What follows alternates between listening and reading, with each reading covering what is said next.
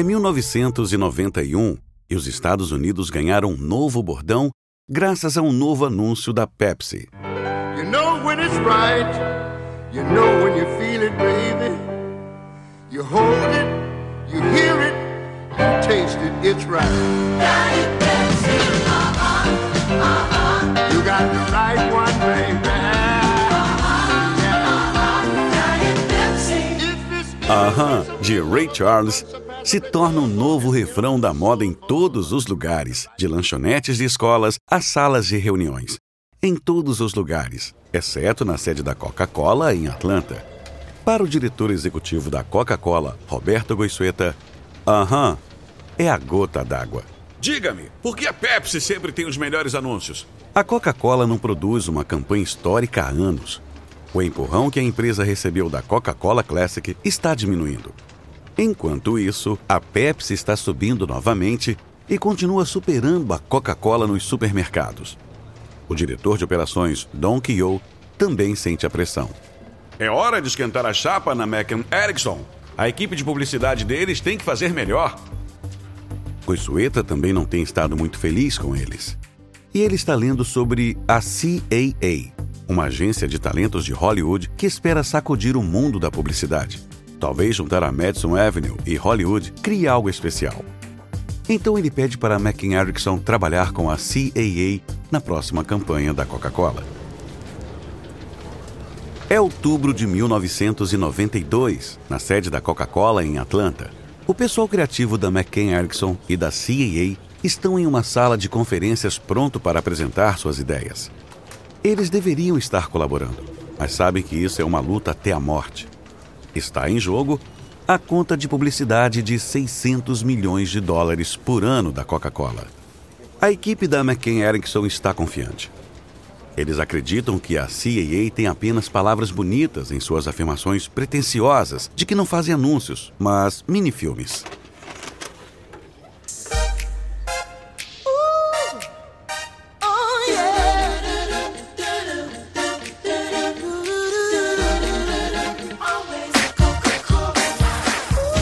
Equipe da McCain Erickson troca olhares de superioridade e sorrisos maliciosos. Todos estão pensando a mesma coisa. Onde está a promoção? Onde está o momento Beba Coca-Cola?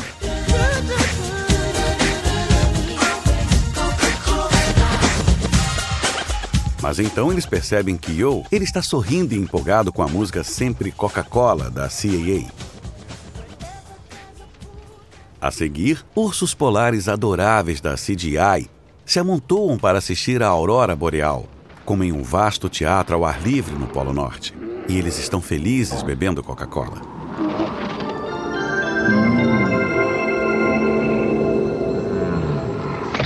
Kyo se inclina para a frente. Ele tem 66 anos, mas está com os olhos arregalados e encantado como uma criança na manhã de Natal. Um homem da McCann Erickson passa um bilhete para o colega ao lado. Ele diz: Estamos fritos.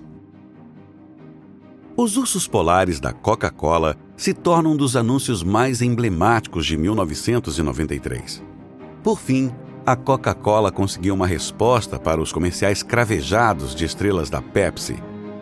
Mas, mesmo quando a Coca-Cola comemora, a idade de ouro do refrigerante está perdendo a efervescência.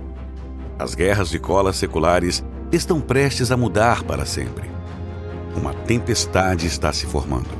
E o primeiro trovão vem de uma professora de escola da Califórnia.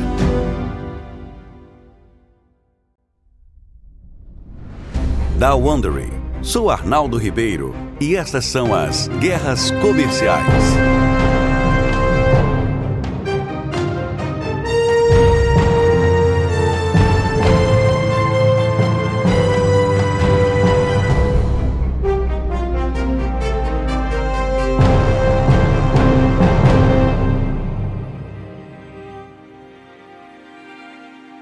Você está ouvindo o episódio final da nossa série Pepsi versus Coca-Cola. Refrigerantes na mira. No último episódio, a Coca-Cola abandonou sua famosa fórmula para lançar a New Coke. Consumidores indignados forçaram a empresa a trazer a fórmula original de volta, como Coca-Cola Classic. Isso foi feito por desespero, mas a medida revitalizou a popularidade da Coca-Cola. Agora, a Pepsi deve encontrar uma maneira de recuperar a vantagem. É 1999 em uma sala de aula de Los Angeles, no colégio Venice High School. Na aula sobre saúde de Jacqueline Domecq, uma aluna tem uma pergunta. Senhora Domecq, você está dizendo que suco de frutas é melhor para nós que refrigerante, certo? Então por que não tem suco nas máquinas de venda automática da escola? Por um momento, Domecq fica pasma. É uma pergunta muito boa e ela não sabe a resposta. Então, depois da aula, ela envia uma mensagem para a equipe de finanças da escola, pedindo para colocar suco nas máquinas. Na manhã seguinte, há uma resposta em sua caixa de correio. Desculpe, não podemos fazer isso. A venda de suco violaria nosso contrato com a Coca-Cola. Domecq não consegue acreditar.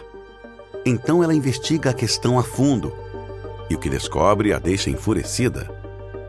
A Venice High School está impedida por um acordo que limita as opções de bebidas dos alunos aos produtos da Coca-Cola.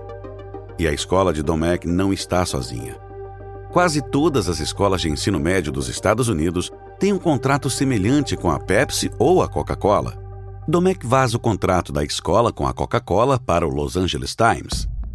Quando o jornal expõe o punho de ferro das gigantes da cola no sistema escolar, cria uma reação de indignação em cadeia. Campanhas de bebidas mais saudáveis surgem em todo o país. Finalmente, Domecq e seus alunos, em campanha, convencem o Distrito Escolar de Los Angeles a remover refrigerantes das máquinas de venda automática da escola. Para a Coca-Cola e a Pepsi, é apenas mais um sinal de uma reação negativa crescente contra as colas. Os americanos agora são as pessoas mais gordas do mundo e muitos estão culpando o refrigerante pela barriga saliente. Agora os Estados Unidos despertaram para a crise da obesidade. As pessoas estão cortando as bebidas açucaradas. E isso mudará drasticamente a luta da Pepsi e da Coca-Cola pela supremacia. É novembro de 2000 e no andar executivo da sede da PepsiCo em Port Chase, Nova York, há um som estranho. Isso chama a atenção nos escritórios. Essa é Raindrops Keep Falling on My Head? Os executivos surpresos não precisam perguntar quem está cantando. Só pode ser uma pessoa. A diretora financeira Indra Nooyi. Nooyi é uma das estrelas em ascensão da PepsiCo. Ela começou a carreira no final dos anos 70 com uma passagem na Johnson Johnson na Índia, de onde é.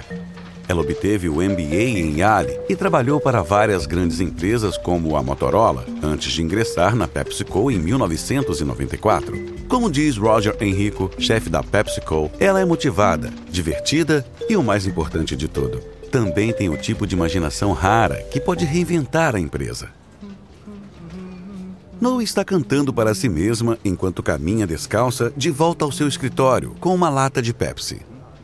Os executivos encolhem os ombros e voltam ao que estavam fazendo. Eles se acostumaram com as maneiras esquisitas de Noe e, além disso, todos sabem que ela está prestes a tomar a decisão mais importante de sua carreira até o momento.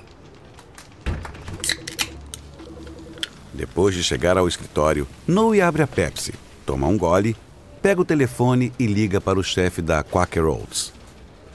A Pepsi quer comprar a Quaker Oats, não pela aveia ou pelo Cap'n Crunch. Não, ela quer a bebida de cor neon Gatorade, a bebida esportiva do momento no mercado, que conquista 1,8 bilhão de dólares por ano. Durante meses, a Pepsi e a Quaker discutem valores sem sucesso. Então, Noe faz uma última oferta. Uma oferta boa, na opinião dela. Ela chama Robert Morrison, diretor executivo da Quaker Oats. Robert, é a Indra. Temos uma oferta final para você. 2,2 das ações da PepsiCo. Isso colocará o valor da Quaker em quase 14 bilhões de dólares. Isso é muito acima da sua avaliação de mercado. Mas Morrison sabe que outras empresas estão esperando nos bastidores, prontas para agir se a oferta de compra da PepsiCo falhar. Desculpe, não é o suficiente. Estamos desistindo. Para Nui, é um golpe duro. Os consumidores estão se afastando de refrigerantes açucarados e salgadinhos, o núcleo de negócios da PepsiCo. Ela sabe que a Pepsi precisa se expandir para produtos mais saudáveis. Ela já arquitetou a compra da Tropicana pela Pepsi. conseguir a Quaker Oats teria sido outro grande passo em direção ao seu objetivo. Mas agora parece que alguém colocará as mãos na Quaker Oats. Ao saber que a oferta da Pepsi havia fracassado, o diretor executivo da Coca-Cola, Douglas Daft, age rapidamente. Ele sabe que a Nestlé e outras também estão de olho na Quaker Oats. Ganhar delas também seria uma boa maneira de terminar seu primeiro ano como uma das principais figuras da Coca-Cola. Em duas semanas, Daft pousa em Morrison com uma oferta no valor de quase 16 bilhões de dólares. Tudo o que resta fazer é passar pela formalidade de convencer o conselho da Coca-Cola Company a assinar o acordo. É o meio da tarde de 21 de novembro de 2000. Daft acaba de chegar ao exclusivo hotel St. Regis, em Manhattan. Lá dentro, o conselho da Coca-Cola Company está esperando. Do outro lado da cidade, Morrison e a equipe executiva da Quaker Oats estão no importante escritório de advocacia de Nova York. Eles colocaram champanhe no gelo, pronto para estourar quando receberem a ligação de Daft confirmando o acordo. Não deve demorar muito, pensa Morrison, apenas algumas horas. Duas horas se passam, então três horas, e nenhuma ligação ainda. O sol começa a se pôr, nada ainda.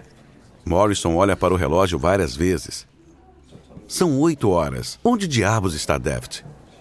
De volta ao Hotel St. Regis, Daft está agitado. Ele foi tão rápido em agarrar a Quaker Oats que é a primeira vez que os membros do conselho da Coca-Cola ficam sabendo dos detalhes. E isso está provando ser uma venda difícil. Lembrem-se de que estamos prestes a adquirir o Gatorade. Já é enorme, mas quando ligarmos o Gatorade à nossa rede de distribuição global, veremos um grande crescimento. Temos apenas uma chance de consegui-lo.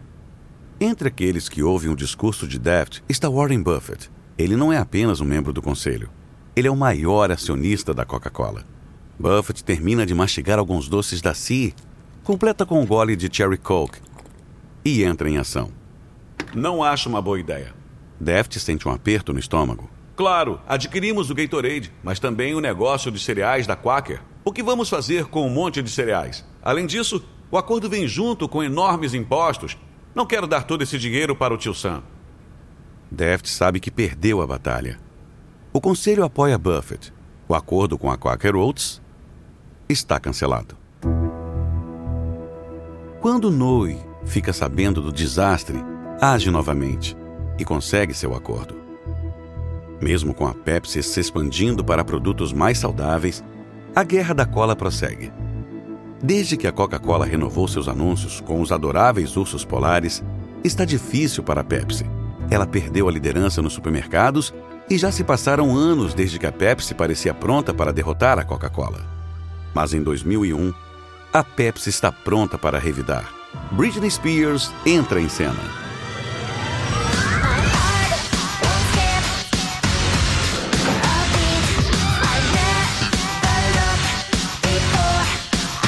Custou milhões para conseguir Britney, mas ela é perfeita para a Pepsi.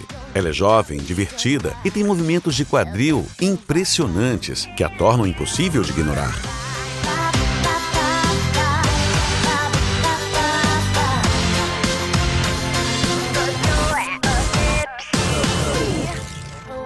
A Pepsi espera um abalo como o de Michael Jackson nos anos 80. Mas depois de um ano de comerciais com Britney, a participação de mercado da Pepsi cai. O único conforto, e é um conforto frio, é que a participação de mercado da Coca-Cola caiu um pouco mais. Então, a Pepsi triplica seu poder estelar.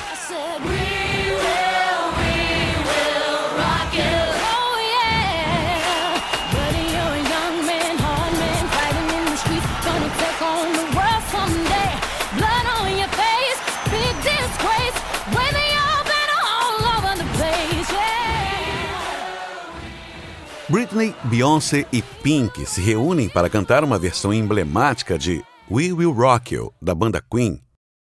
E. A participação de mercado da Pepsi ainda cai. A Pepsi parece não conseguir quebrar o novo impasse das guerras da cola. Quando Noe se torna diretora executiva da PepsiCo em 2006, recuperar o sucesso da Pepsi nos Estados Unidos é uma prioridade. É outubro de 2007 e Noe convidou Máximo DeMore para acompanhá-la em um passeio pelos jardins de um hotel de luxo em Veneza. DeMore e Noe se conhecem há anos. Eles trabalharam juntos na aquisição da Quaker Oats e para fazer a Pepsi crescer mais rápido que a Coca-Cola na América Latina. Mas hoje, Noe quer falar sobre a Pepsi nos Estados Unidos. Estamos vendendo cerca de um terço a menos da Pepsi nos Estados Unidos do que vendíamos sete anos atrás. Precisamos rejuvenescer a marca. O que você sugere? Bem, vejo da seguinte forma: deixar de arriscar não funcionou. Se eu dirigisse a Pepsi nos Estados Unidos, destruiria a marca e a construiria novamente. Uma renovação total da marca. E faria isso rápido. Noe sorri. Parece bom. Você quer o um emprego? Um mês depois, DeMore chega à sede da Pepsi. Ele pede um novo desenho para o logotipo. O logotipo circular vermelho, branco e azul vira passado. Ele é substituído por um desenho inspirado em emoticon que parece um sorriso em uma lata de Pepsi. E enquanto o país se acomoda em frente à TV, com batatas fritas e cerveja para um confronto do Super Bowl de 2009 entre Steelers e Cardinals, a Pepsi oferece mais poder musical é um anúncio estrelado por Bob Dylan e will.i.am, apresentando o novo visual da Pepsi.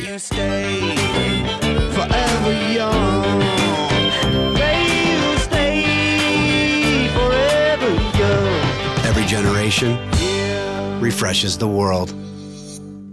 Cool.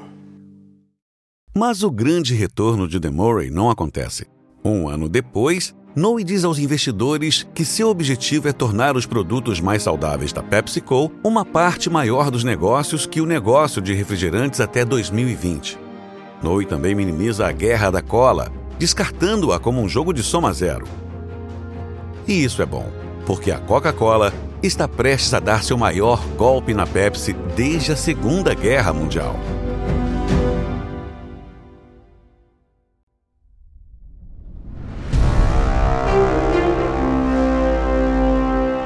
É março de 2011 e todo o setor de refrigerantes está abalado. Pela primeira vez, as vendas de Diet Coke ultrapassaram as de Pepsi nos Estados Unidos. São notícias refrescantes para a Coca-Cola, que agora produz os dois refrigerantes mais vendidos dos Estados Unidos. Mas isso nos fez pensar: a Pepsi perdeu completamente o gás? Sim, isso mesmo. A Diet Coke acaba de ultrapassar a Pepsi como o segundo refrigerante favorito dos Estados Unidos. O motivo da queda da Pepsi? Bem, isso depende de para quem você pergunta. Mas em Wall Street, muitos dedos apontam para Indra Nooyi, diretora executiva da PepsiCo. Ela está afastando a PepsiCo do refrigerante e buscando produtos mais saudáveis, como humus, água de coco e iogurte. Apenas um mês antes, a PepsiCo comprou uma importante empresa de laticínios russa. Mas alguns investidores agora temem que a PepsiCo esteja deixando de lado sua maior marca, a Pepsi Cola. Entre eles está Nelson Peltz. Ele é um investidor ativista bilionário, um especulador corporativo. Ele ronda o mercado de ações em busca de empresas com baixo desempenho, depois de selecionar uma dessas empresas, investe pesadamente e, em seguida, pressiona os gerentes para reformularem o negócio de maneiras que lhe proporcionem um maior retorno. E agora Peltz tem a PepsiCo na mira.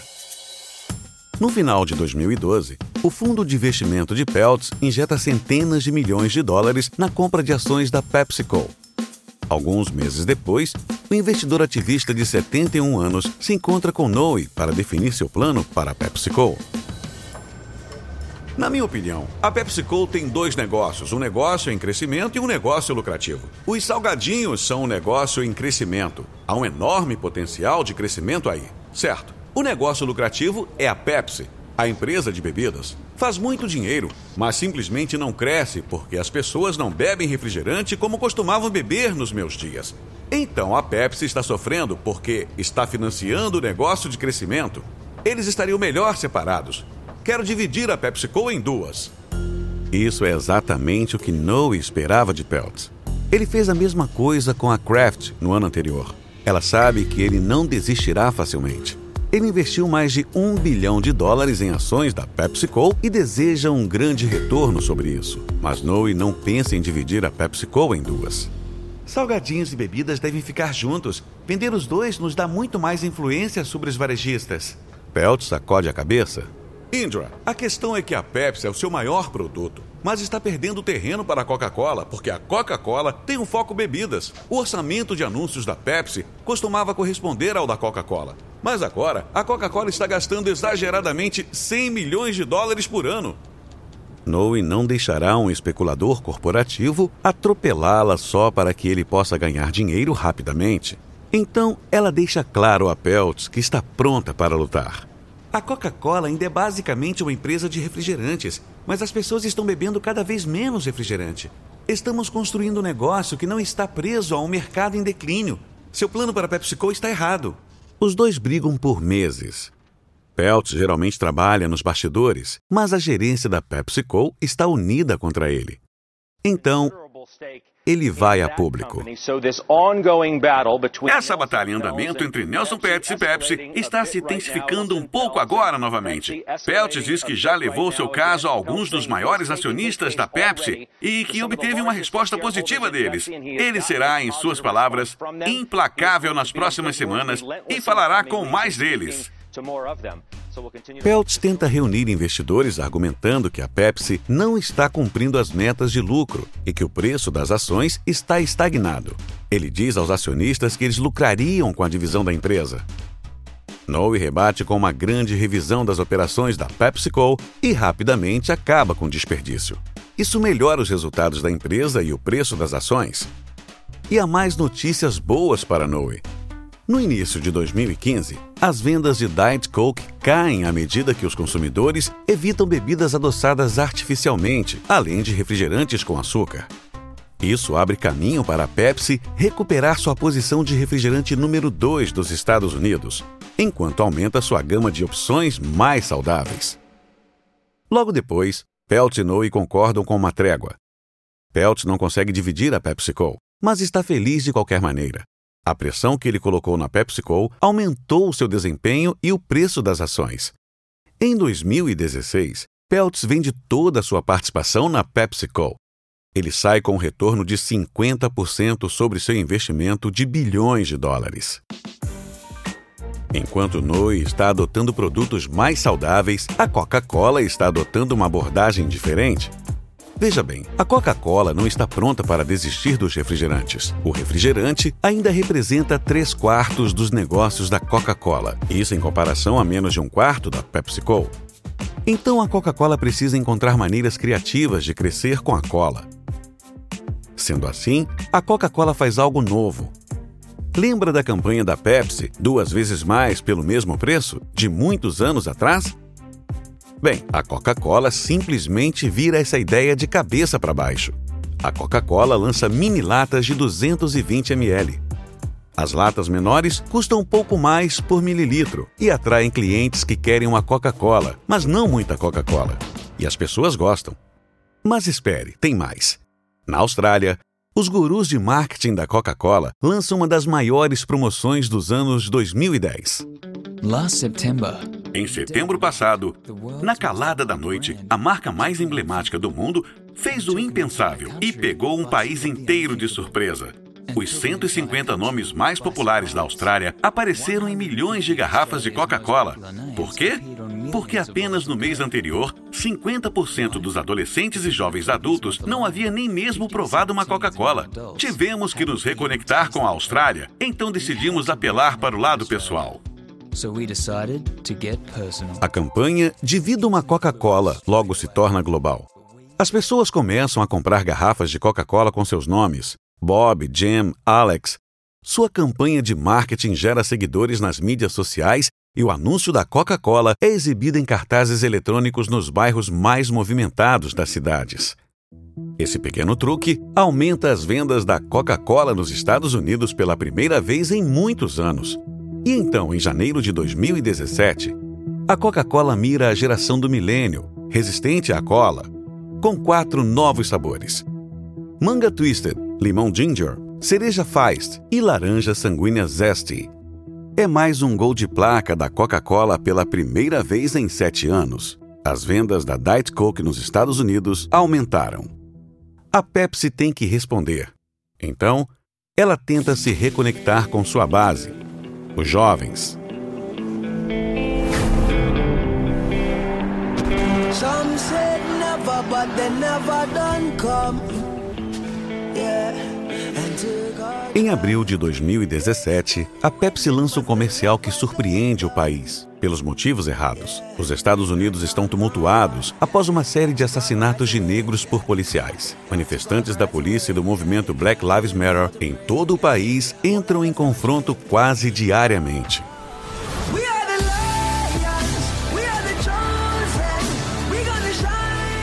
E nessa tempestade, a Pepsi envia Kendall Jenner, uma modelo e meio-irmã das irmãs Kardashian, famosas por serem famosas. No comercial, Jenny se junta a uma multidão de manifestantes jovens e racialmente diversificados, enquanto se defrontam com o muro de policiais. Ele ecoa os protestos da vida real acontecendo em todo o país. Sorrindo, Jenny estende uma lata de Pepsi para um policial. Há um momento de o que acontecerá a seguir.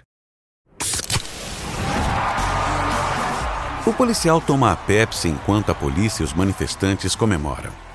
A Pepsi acha que esse anúncio pode unir o mundo com sua mensagem de paz, assim como o Flower Power da Colina da Coca-Cola de 1971. Bem, o anúncio da Pepsi une o mundo, condenando seu esforço surdo de cooptar o movimento social. Literalmente, a Pepsi acabou de usar Kendall Jenner para cooptar a resistência e vender uma maldita lata de refrigerante. E o comercial colocou uma mulher branca no meio do movimento quando são mulheres negras e marrons e homens marrons e negros que estão colocando os corpos em risco. Eu não consigo. Um especialista em mídia social resume a reação com um tweet abrasador que diz: é uma habilidade única fazer de hashtag boicote Pepsi o tema mais popular entre a direita e a esquerda. A Pepsi retira o seu anúncio com Jenner em 24 horas. Apesar da fúria nas mídias sociais, o fracasso da Pepsi tem pouco impacto no preços das ações, nas vendas ou nos lucros da PepsiCo. Isso seria impensável na década de 1980, quando a batalha da Pepsi e da Coca-Cola atingiu seu auge. Mas os tempos mudaram não se trata apenas de cola se enfrentando. Hoje, o campo de batalha é muito maior. Coca-Cola e Pepsi lutam pelo domínio em todas as áreas do mercado de bebidas não alcoólicas. De refrigerantes e água engarrafada a bebidas e sucos esportivos, esses rivais cheios de cicatrizes estão agora travando uma guerra comercial muito maior em várias frentes. Eles querem ser a sua opção de bebida preferida e talvez até dos lanches que você faz com ela. A Pepsi pode ter perdido a guerra das colas, mas acredita-se que tenha saído na frente da Coca-Cola nas novas guerras de bebidas, graças a marcas como Gatorade e a água engarrafada Aquafina. E há poucos sinais de que a Pepsi desistirá de ir além do refrigerante agora, mesmo com Noe deixando o cargo em outubro de 2018.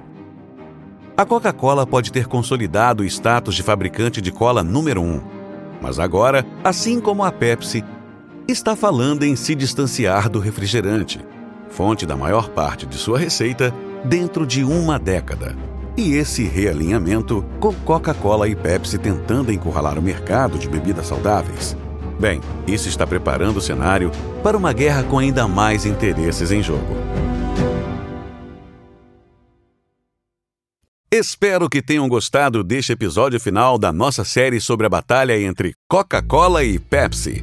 Para a próxima série de guerras comerciais, estamos nos deslocando para uma batalha na linha de frente das mídias sociais. Seguiremos a ascensão e queda do Snapchat e uma nova ascensão, enquanto a jovem novata tenta substituir o gigante estabelecido Facebook. Encontre-nos no Spotify, Apple Podcasts e em todos os principais aplicativos de áudio, bem como em wondery.com. Você encontrará um link nas notas do episódio. Basta tocar ou deslizar sobre a capa. Você também verá algumas ofertas de nossos patrocinadores e esperamos que apoie nosso programa apoiando-os. Quando você apoia nossos patrocinadores, ajuda-nos a oferecer nossos programas gratuitamente. Se você gosta do que está ouvindo, adoraríamos que nos desse uma classificação de 5 estrelas e também contasse a seus amigos como assinar. E uma observação rápida sobre as conversas que você está ouvindo. Não sabemos exatamente o que foi dito, mas esse diálogo é baseado em nossas melhores pesquisas. Esta série de guerras comerciais foi originalmente apresentada por David Brown. O apresentador desta versão é Arnaldo Ribeiro. Tristan Donovan escreveu esta história. Ele é o autor de Fizz, How Soda Shook Up the World. Karen Lowe é nossa produtora e redatora sênior. Jenny Lower é nossa produtora. Design de som original por Bay Area Sound. Nosso produtor executivo é Marshall Lui, criado por Hernan Lopes para Wondering.